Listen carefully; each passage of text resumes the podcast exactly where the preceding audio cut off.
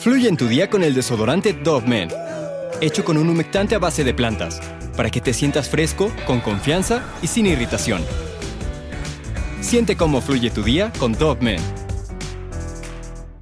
En la madrugada fría de un día invernal del año del 93, varios niños dormían sin tener la menor idea de que el pequeño infierno que vivían estaba a punto de terminar.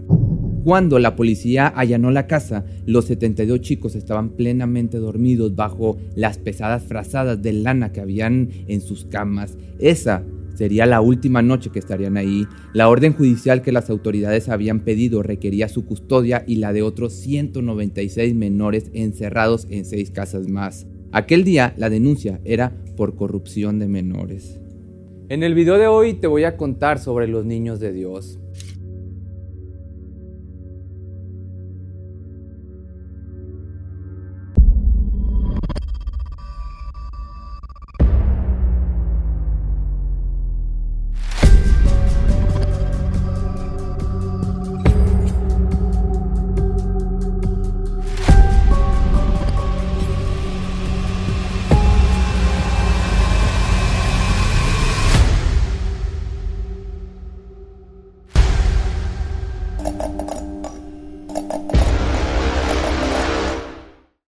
David Burke era un afamado pastor protestante en medio del denominado Flower Power a finales de la década de los 60, esto en California, Estados Unidos.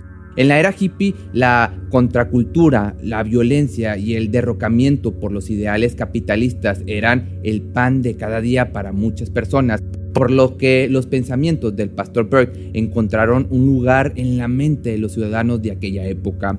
Una de las principales ideas era que él afirmaba que era el elegido por Dios al haber recibido un mensaje especial y que la misión que debía llevar a cabo era reunir a los corderos de Dios para salvarlos del fin del mundo. Así, con un objetivo en particular, creó la secta llamada Los Niños de Dios, también conocida como la familia, en donde él, el padre David, era el máximo e indiscutible líder de todos sus seguidores. Con las cartas de Mo, que ahorita te digo que es Mo, escribió la Biblia del movimiento a partir de su interpretación de las Sagradas Escrituras. Para el año del 72, luego de tener un número, digamos, considerable de aficionados, comenzaron los problemas legales para el pastor. En Estados Unidos, la familia fue acusada de evasión fiscal, poligamia, abusos, incesto y hasta privación de la libertad de niños. Con estos problemas tan graves, hubo algunos miembros que emigraron a Europa y Sudamérica con la intención de evitar pisar la cárcel. Entre los más de 30 detenidos en el operativo del año del 93, encabezado por el juez federal de San Isidro, Robert Markevich, había individuos de distintas nacionalidades, desde canadienses, franceses, irlandeses, españoles y por supuesto pues norteamericanos. La causa de estos inconvenientes se inició cuando Ruth McKee de Fruman, una norteamericana que vivía en Argentina, denunció que cuatro de sus hijos de entre 20 y 12 años eran rehenes de la secta. Los cargos que esta madre preocupada por el bienestar de sus hijos denunciaba iba desde corrupción y ocultamiento de menores hasta violación a la Convención de los Derechos de Niños y asociación ilícita. El día en que los oficiales entraron a allanar la casa, encontraron folletos, cassettes y videos listos para vender. De acuerdo con José María Bemut, presidente de la Fundación SPES, que esto es el servicio para el esclarecimiento de sectas, los pequeños rehenes trabajaban en las calles predicando amor con música mientras ofrecían sus revistas y propaganda de la secta. De todo lo recaudado con el material vendido, el 40% se quedaba en la colonia y el otro 60%, pues ¿dónde crees? Pues sí, era destinado para uso personal del pastor o como sus feligreses lo llamaban, mo. Dentro de uno de los artículos más reconocidos estaba un manual con indicaciones para vivir dentro de esta secta. Uno de los principales decretos era que las mujeres tenían que ser las pescadoras. Ellas pescarían y llevarían a los hombres a través del amor al reino de Dios. Y aunque esto pues podría parecer digamos algo no tan malo, una de las mujeres que pudo escapar de las garras de este grupo comentó mucho tiempo después que básicamente era prostitución religiosa. Todas estas prácticas las denominaron bajo el nombre de pesca coqueta y funcionaron desde el año del 74 hasta el 87. Después de esa fecha, Mo decidió que ya no lo usaría para conseguir dinero y fieles porque era considerado como demasiado peligroso para los intereses de la agrupación.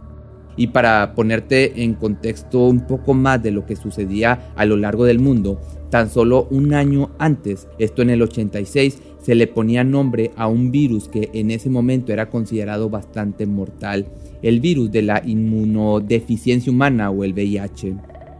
El día siguiente, ya regresando a lo del allanamiento, el fiscal dio una declaración a un periódico local llamado La Crónica en la que recopiló testimonios de gente que había recibido favores sexuales a cambio de dinero. Otro de los agentes a cargo de esta investigación mencionó que también se habían encontrado videos de índole no por, en donde quedaba patentado los maltratos Además que en algunos videos se veía la constante discriminación racial que tanto imperaba en la familia. Los principales grupos hechos a un lado y a los cuales no se les permitía unirse eran pues los de piel oscura y a los judíos. De igual forma, una de las críticas que más ha recibido es en cuanto a su doctrina. Déjame te doy una breve explicación de su pensamiento como religión el cual puede ser abordado desde el punto de vista del cristianismo, el cual dice profesar. A semejanza de los testigos de Jehová y de los adventistas, niegan la existencia de un lugar en el cual los pecadores arriban después de la muerte, es decir, el infierno. Creen conocer las fechas relacionadas con el fin del mundo y que los escritos del profeta Moisés David son inspirados por Dios. Tampoco suelen aceptar la doctrina de la Trinidad y tienen al Espíritu Santo como la imagen de una mujer. Además, piensan que para salvarse basta con aceptar a Jesús, el Hijo de Dios, como el propio Salvador, pidiéndole respuesta a todos los problemas. Con respecto al sexo, como ya te comenté, creen que no hay nada malo en él y que privarse de ello es ser egoísta. El amor se demuestra mediante las relaciones íntimas, pero si se está viviendo en pareja, sería considerado como un acto de egoísmo. Esta es una de las formas más fáciles de conseguir adeptos y además pues si tenemos en cuenta la época en la que esto sucedió, en la época del amor hippie, estos ideales iban muy bien con el contexto histórico de la liberación sexual. Pero, volviendo a los hechos, dos meses antes del allanamiento final, la justicia española había puesto bajo custodia a 22 chicos que tenían años viviendo en casas de la secta ubicada en Barcelona. E incluso cinco meses antes de esto, la policía francesa entró a 12 viviendas en Condrieu, cerca de Lyon. En esa redada se llevaron 40 menores. Con todos estos acontecimientos de nivel mundial quedó al descubierto no solo el inmenso poder de la familia, sino también su alcance. Para, para cuando Markevich, el juez federal a cargo de la redada del 93, trasladó a los más de 200 chicos que rescataron en aquel operativo, los medios de comunicación los llamaron los niños de Dios debido al lavado de cerebro que habían sufrido en nombre de la religión. En el Congreso de la Nación Argentina se debatían proyectos de ley de culto en los cuales se proponían pena de prisión y multas a las agrupaciones religiosas que no estuvieran inscritas en el Registro Nacional de Cultos, es decir, que permanecieran en el anonimato haciendo de las suyas y fuera de los márgenes de la ley. Aunque muchos de los videos de los que hablaba el comisario encargado de la redada nunca salieron a la luz, se sabe que gracias a algunos exmiembros de la secta de otros países, los abusos y los maltratos eran cosas del día a día. Uno de los testimonios que más retumbó en el colectivo social fue el de Abigail Berry, que afirmó ser abusada desde los 7 años hasta los 12 por el líder del grupo. Aseguró que debido a una infección muy grave y producto de las constantes violaciones o abusos tuvieron que extirparle las trompas de falopio y que estuvo a punto de que perdiera la vida. Pero eso no lo es todo, sino que cuando se enfermó se le ordenó rezar ya que recurrir a los médicos era considerado como una falta de fe y una herejía que no iba a ser permitida. Lo que tenía según el líder de la secta no eran gérmenes colonizando su interior, sino un maleficio del diablo por su falta de fe en la causa. Otro de los testimonios más impactantes llegó a la voz de Pablo Ramón, quien aseguró haber visto a una madre mantener intimidad con su propio hijo de tan solo 5 añitos. También contó que en el año del 87 el grupo limitó la intimidad con adolescentes por la cantidad desmesurada de embarazos. Pero además de todos estos actos enfermos, habló de algo llamado la noche romántica, en donde chicos de 12 años en adelante eran obligados una vez a la semana a presenciar cómo sus padres tenían intimidad entre sí y con otras personas. De un total de 30 chicas sometidas a estudios con edades comprendidas desde los 12 a los 21 años, 25 conservaban el imen intacto. Entre los 156 varones, los médicos pudieron confirmar 9 casos de presuntos abusos.